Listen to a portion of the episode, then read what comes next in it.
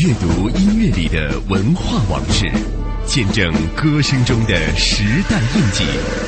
欢迎聆听中国网络音乐盛典华语经典三十年候选歌曲展播。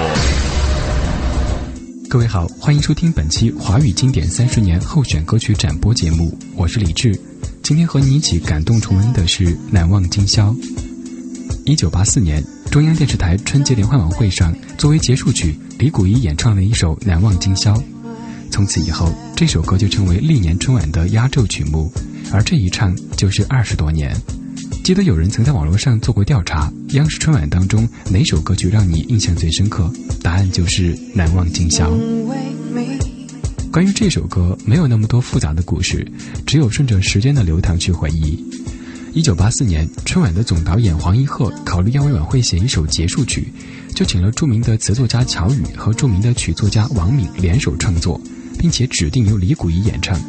于是王敏便根据李谷一的演唱风格谱写了旋律，乔羽又附上了这首歌通俗易懂的歌词。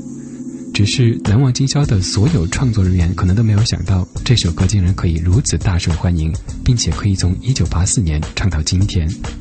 这首歌在成为春晚的固定作品之后，在唱法上、编曲上，甚至是演唱人数上，都进行过调整和更换。但是不管怎么编，《难忘今宵》始终是全国人民心中的一首金曲。